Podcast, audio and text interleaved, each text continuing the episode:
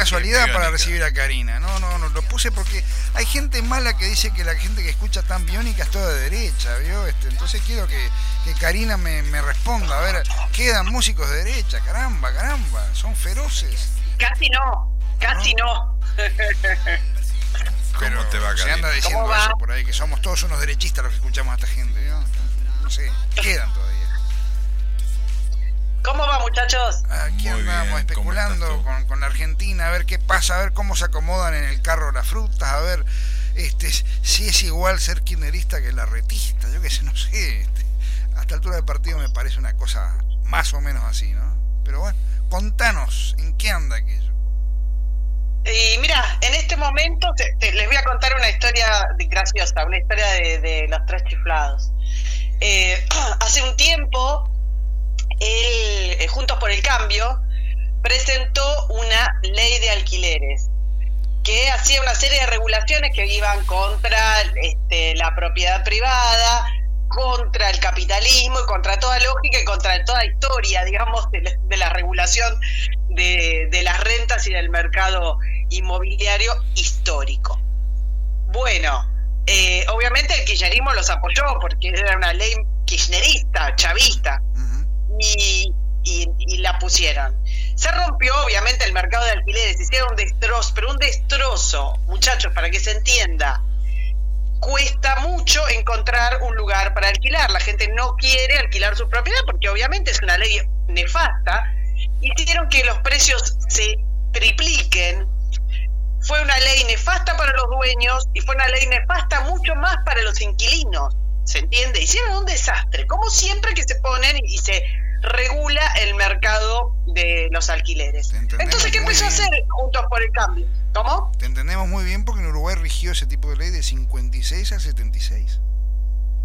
Claro, ese tipo, bueno, pero aparte no es solo, a ver, no es solo Uruguay, ha pasado, pasó en Alemania, pasó en Francia, pasó en Canadá, pasó en Nueva York, en todos los lugares donde pasó fue un desastre.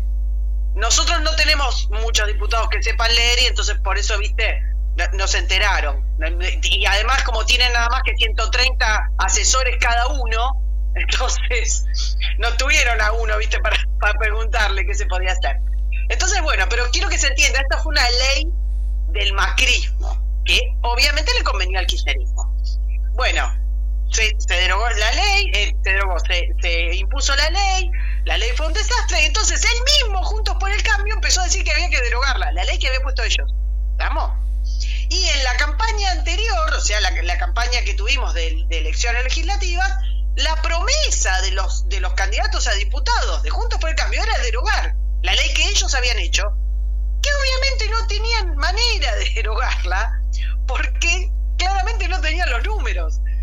Y ahora acaban de presentarlo en una de las, digamos, en una sesión legislativa que está teniendo lugar en este momento, absolutamente como forma de campaña, porque si no los tenían los números antes, tampoco los van a tener ahora, no cambió la composición del Congreso, fracasaron, obvio, y entonces ahora se están quejando de que el kirchnerismo no quiere derogar, que el kirchnerismo obviamente no va a querer derogar, es una ley chavista, este, no quiere derogar la ley que ellos hicieron. Así que para que se entienda la locura que son nuestros diputados y nuestro Congreso.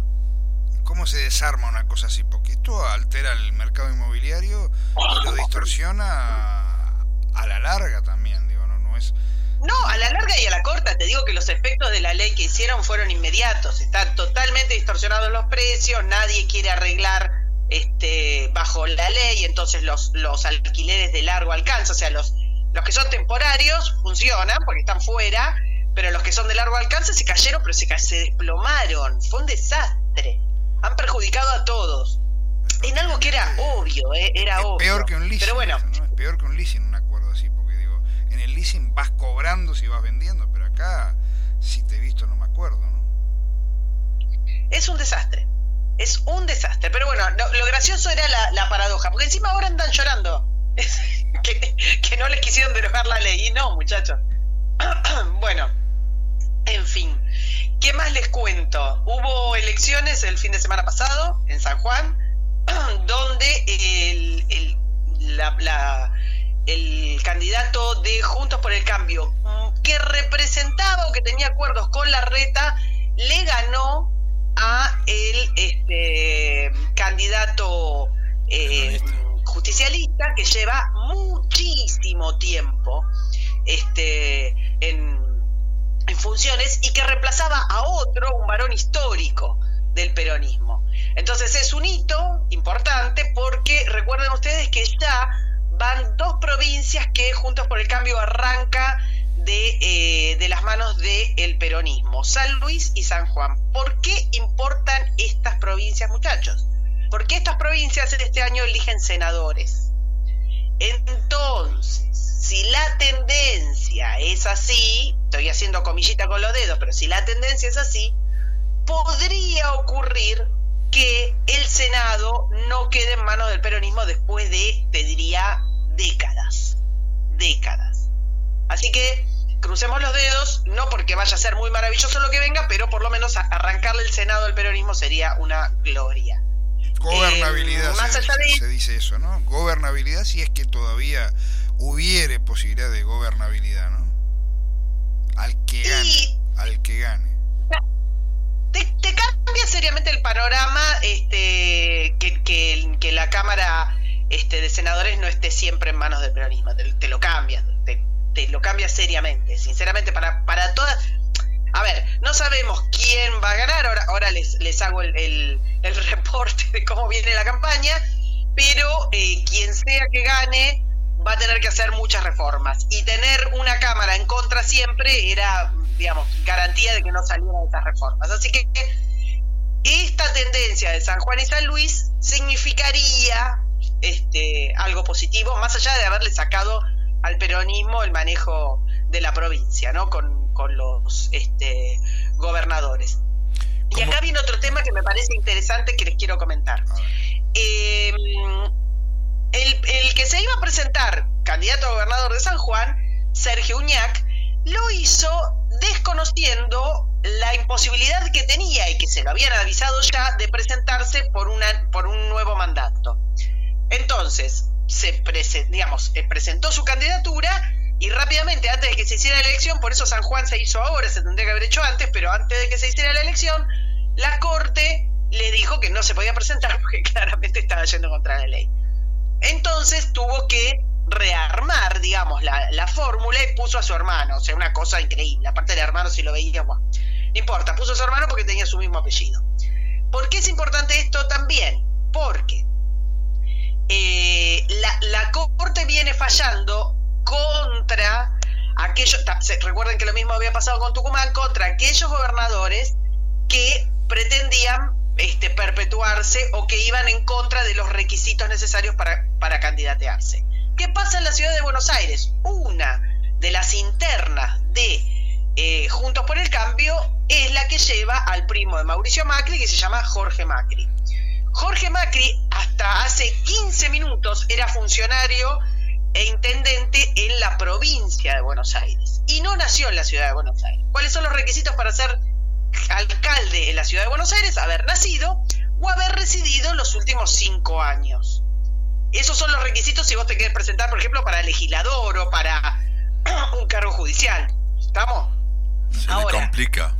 Él, vivió, ¿qué alega él? Que él vivió en algún momento, cinco años, pues, en cualquier, momento. Es, es una trampa espantosa.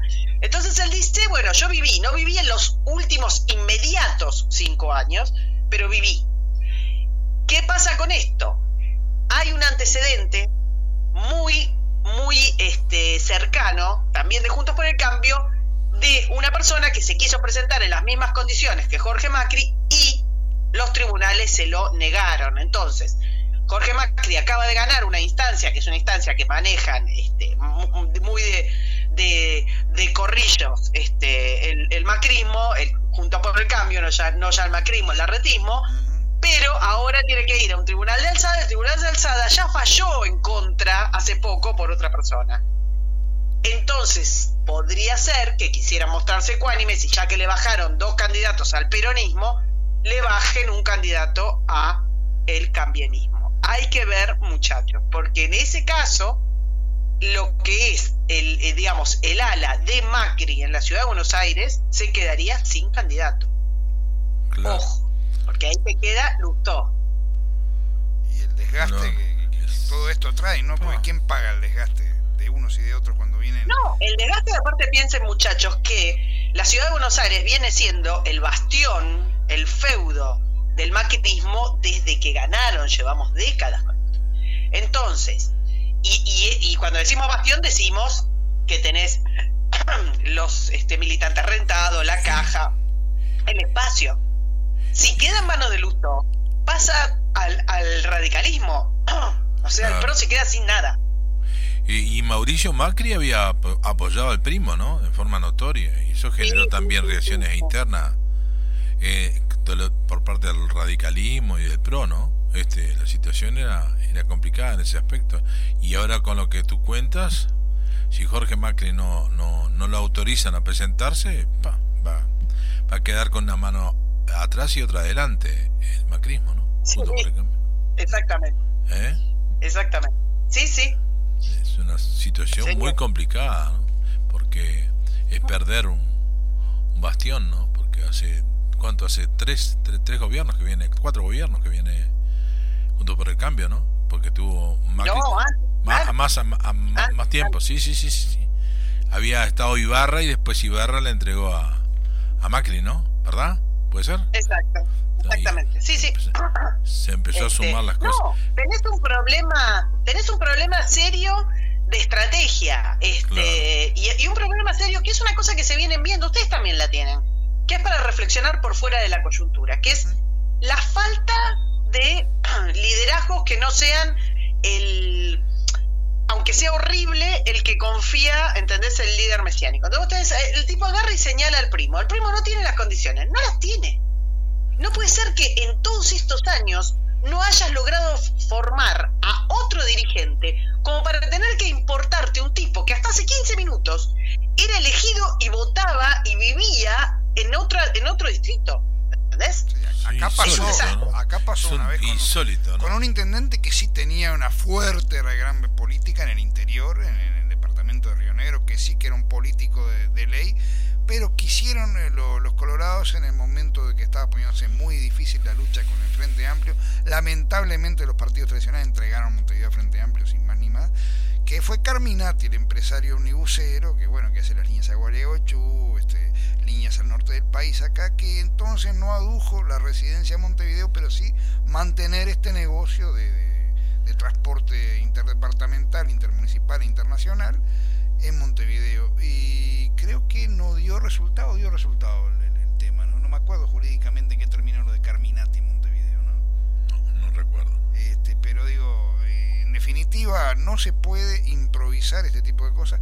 Y en Uruguay sí que la clase política a todos los niveles de todos los partidos, cuando digo todo, digo también izquierda, se repiten los apellidos, este, como una especie de nobleza. Y yo, ¿qué quiere que te diga? Pienso que la nobleza es más divertida y más glamurosa, porque no son los hijos, nietos, bisnietos y tatarañetos. Ya, ya hay tatarañetos en la política, digo, porque en el Senado hay un valle que es tatarañeto del primer valle que fue don Lorenzo Valle, digo. Y parece que, digo, no, no, no hay un una formación no, te habla, ¿sabes de lo que te habla? Te habla de lo endogámico, de lo mafioso, de lo encerrado, este, y de lo, y del manejo del Estado como, como si fuera propiedad de, como vos decías, de una especie de nobleza, ¿no? Sin el glamour de la este, nobleza. Yo prefiero ser inglés y, rubio que tener este, este tipo de cosas. ¿Qué quiere que le diga? ¿no? Prefiero ser un lord. Ay, Dios mío. Prefiero una cámara de los lores. El estilo de Javier. El reinado, la monarquía. Anarco-monárquico. Este, una, una pregunta, Karina. ¿Cómo está la, interna con Masi Grabois ahora que Grabois empezó a terciar ahí como candidato? Que claro, no, no lleva los puntos de, de masa, eh, pero ¿cómo está, cómo ves la interna? Mira, eh, tenés una cosa particular con el tema de, de Grabois. Eh, eh, él, él va, digamos, va él con su vice, pero lleva al resto, por ejemplo, en la provincia de Buenos Aires, lleva el resto de la boleta igual que la de Massa, ¿entendés? A ver, centrémonos en para qué sirve Grabois en este, en este contexto dada lo que pareciera ser una diferencia en la interna David contra Goliat.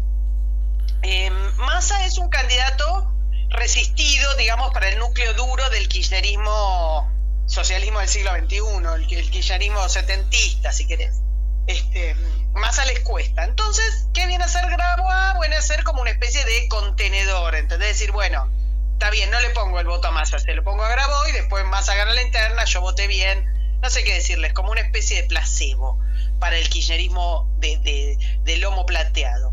Ahora, eh, ahí lo que tenés es que para Massa, eh, que Grabois pueda presentarse en algunos lugares con la misma boleta que él, ¿entendés? Que no lleva otros candidatos a senadores, otro candidato, sino la misma boleta que él. O sea, que desde, desde esa gobernación le habilitan a Grabois el resto de la lista. ¿Sabes lo que es eso? Es una mojada de oreja de Cristina, que le dice, ojo. Totalmente. Entonces ahí lo que tenés es que hay algunos gobernadores que le habilitan la boleta a Grabois, o sea, que Grabois lleva, va, candidato a presidente, candidato a vice, y el resto, lo que va para atrás, senadores donde se vote senadores, diputados, todo lo demás, va igual que Massa, algunos gobernadores se lo habilitan y otros no. Ahí tenés la verdadera, el verdadero poder de Massa. Hay un montón de gobernadores que no le habilitan la boleta a Grabois y hay un montón de gobernadores que sí te lo hacen. Por ejemplo, la provincia de Buenos Aires. O sea que ahí tenés a Cristina este, dibujando. Y la otra que tenés es la cantidad real de, diputados salibles, o sea, de, porque viste que nosotros tenemos una lista enorme más los suplentes, bueno, ahí vas rellenando como un chorizo o lo que sea, pero vos sabés más o menos cuánto vas a sacar y ahí tenés un estimativo de quién es el, el número salible. Bueno, eso lo manejó en los lugares importantes Cristina también, lo manejó la Cámpora. Ah, o sea que no es que grabó y se, me da la, curiosidad de saber cómo, cómo andan a tantos años de que era niño mimado de del Papa Juan Pablo, eh, del Papa Francisco, perdón. No, no, Juan Pablo le pondré una zapatería allá abajo. Este, me, me da curiosidad qué relación mantiene hoy, si mantiene con el Vaticano este, este señor. Que aparte es un apellido muy particular porque la mayoría de los Grabois en Sudamérica son judíos, son tártaros, ¿no? Este, o sea, no lo pronuncien en francés porque aparte lo está discriminando porque Grabois quiere decir escombro, ¿no? Este, pero me llama la atención primero eh, la rama cristiana de la familia Grabois y después este si, si, mantiene aquellas estrechísimas relaciones que tuvo con el Vaticano al principio del actual pontificado, ¿no? Esto que me estás comentando sobre la rama judía, yo no, sí, sí, en Brasil son lo había escuchado. Los maoístas, digamos, los guerrilleros son todos de rama judía, sí.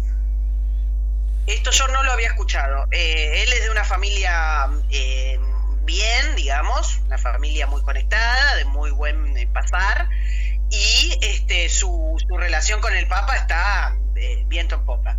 Pensaba que el Papa también se juega con, con esto por, por, una cuestión de, apoyo incondicional al kirchnerismo desde, desde el principio de los tiempos. No hay delincuente kirchnerista que no haya tenido reunión con el Papa, regalos del Papa y besos del Papa y sorpresas del Papa. No hay, incluyendo al famoso Emerencial. Este, así que el, el apoyo del, del Papa aquí es total.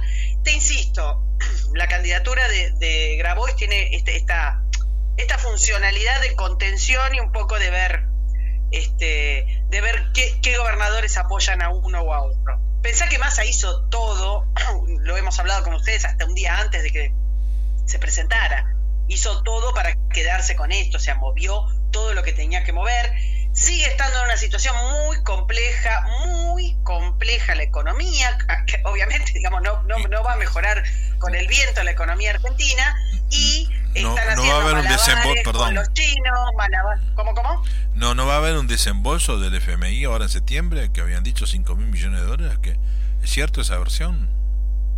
Habían dicho y ahora parece que no. Parece que definitivamente dijeron que no. De hecho, lo que se habló esta semana, eh, bueno, primero había una cosa que querían hacer con el job chino, pero en realidad es complicado. Y por otra parte hubo un acercamiento este, a India para tratar de quedar bien con la administración Biden y eso este, eh, con la compra de, armamento y, material, digamos, de producción pakistaní. Eh, eso lo distanciaría eventualmente de China. Esto es minuto a minuto, chicos, porque no es que tenemos una mente que dice, bueno, esta es mi, esta es mi línea diplomática. Van, es, el método argentino de vamos viendo. Acá hubo una curiosa andanada de propaganda que se sabía que era mentira de que Uruguay iba a comprar un avión que no existe, que produjo un prototipo y quedó ahí tirado y le dice Malvinas, aparte, un nombre nada marketinero, el, IA-100, que era un avión de entrenamiento a hélice, ni siquiera turbohélice, que no existe, y Uruguay apareció en todos los diarios del mundo firmando una carta de intención, que es como firmar, este, lo que es una revista social, más o menos, ¿no? Pero parece que atrás de eso, esto te lo largo ahora en exclusividad para todo el universo, atrás de esa campaña publicitaria ya se sabía un delirio, y la Fuerza Aérea Uruguaya firmó carta de interés por ese avión venía una propuesta, otra más por el famoso avión que no le venden a nadie, el Pampa IA-63, ¿no? este, a pagar en 10 años y en, bueno, mejor este, ni te digo la cifra porque, ¿no? Este, pero sí, sí, sí. Y yo me pregunto si no será un pedido de favores del ministro de Defensa Tayana al nuestro para que pese en la campaña, como que la fábrica, la FADEA en Córdoba no está tan este, subocupada, ¿no? Yo qué sé. Este, Agustín Rossi, uno sabe que como ministro de Defensa, que fue de los peores que tuvo Argentina, hizo mucho humo con Fadea y con otras fábricas militares, e incluso con el tema de Embraer, que le logra vender parte de su avión carguero, pero que Argentina después no tiene plata para comprar uno para, para tenerlo de muestra. Bueno, esto también tiene nada, ¿no? Pero sí, en estos días como 12 publicaciones internacionales dijeron que Uruguay iba a comprar un avión que no existía y que era argentino. Este, bueno, recordemos que Agustín Rossi, candidato a vice por este, Sergio Massa, perdió un misil, perdió armamento, perdió, o sea, este, no sé, hay, que indagar mucho en la historia de los ministros de defensa, este, como para ver si encontrás a alguien tan, tan inimputable. Em, pero bueno, te decía, eh, eh, todo es muy turbio y todo no se sabe, pero aparentemente el desembolso del FMI no, eh, en algún momento alguna versión periodística tiró como que se podía patear, o sea, de, hacer una especie de no pago, andás a ver en qué condiciones y patearlo para la próxima, para el próximo, para el próximo mandato. Eh, viene complicado, te insisto, también es el equilibrio este de si agarran este y se, y se encolumnan detrás de China o si se encolumnan detrás de Biden e India van haciendo lo que puede, la verdad es que es una calamidad toda, toda la gestión de masa. Eh, y pensá que la inflación sigue creciendo mes a mes, que salió un dato muy curioso en una en una este, una encuesta, no una encuesta, una medición que explicaba que las clases bajas, clase media, media baja, baja, padecieron más el gobierno de masa que la pandemia en lo que tiene que ver con la caída de su poder adquisitivo. A ver si se entiende esto porque no es un dato menor. Es grave, ¿no? La pasaron peor desde que Massa es superministro y virtual presidente en las sombras que en el tiempo en el cual estaban encerrados sin poder laburar. Eh, así que esta, esta es la situación, difícil de remontar, imagínate, imagínate. Con eso y todo no le están dando pésima, las encuestas tendrían que darle nada y no le están dando pésimo. Es cierto. Piensen también que la campaña, em, la reta Bullrich está haciendo una carnicería, una carnicería, te está sacando este, a relucir eh, gran parte del pasado este, como miembro de Montoneros de Patricia Bullrich. También se están este, mostrando acciones de la reta y un ataque a la reta. O sea, entre los distintos equipos se están tirando con lo que tienen y son candidatos horribles además. Son, son malos candidatos, mal asesorados, malas las campañas. Es raro con el tiempo que hace que quieren ser presidentes que se hayan preparado tampoco lo que tiene que ver con su agenda, con, sus declaraciones y demás. Están sacando piezas de, un nivel, pero que no lo haría, no sé, un chico de, primaria. Sí, sí, sí. ¿No? Y aparte cuando escucho la reta, y esto ya es para ir terminando, siento como que escuchara a un kirchnerista light y nada más. nada más. Sí, sí, sí. Y lo de light corre por tu cuenta. bueno, sí, para ser educado. Estoy hablando de otro país. Está bien. Después te voy, a, te voy a escribir sobre el tema de los Grabois, que en realidad sí son todos aquellos Grabois que estaban en el Partido Comunista Chino, brasileño, en el PC2B, que hicieron la guerrilla y todo, son de origen judío, sí, sí, son de origen, algunos muy tradicionales incluso. Este Grabois me llama la atención por eso, ¿no? Pero después te mando, te mando alguna línea. Dale, dale. ¿Y, y, y, cómo quedó aquel tema del, del, campo en Entre Ríos que había participado Grabois? Pero eso lo dejamos para la semana que viene. Dale, igual no quedó en nada, ¿eh? Hizo, hizo unos agujeritos con el dedo, plantó orégano, no sé qué quería plantarse un inútil completo. No tengo mucho para decirte, pero no se salió con la suya. Bueno, te, te, agradecemos entonces, Karina, tu completo informe y nos encontramos, nos reencontramos la semana que viene entonces. ¿Cómo no? Un beso para todos. Bueno, gracias, igualmente para ti. Y bueno, nosotros nos despedimos hasta mañana, jueves a partir de las 15 horas donde volveremos nuevamente con más incorregibles. Hasta mañana amigos. En sintonía CX40 Arrive.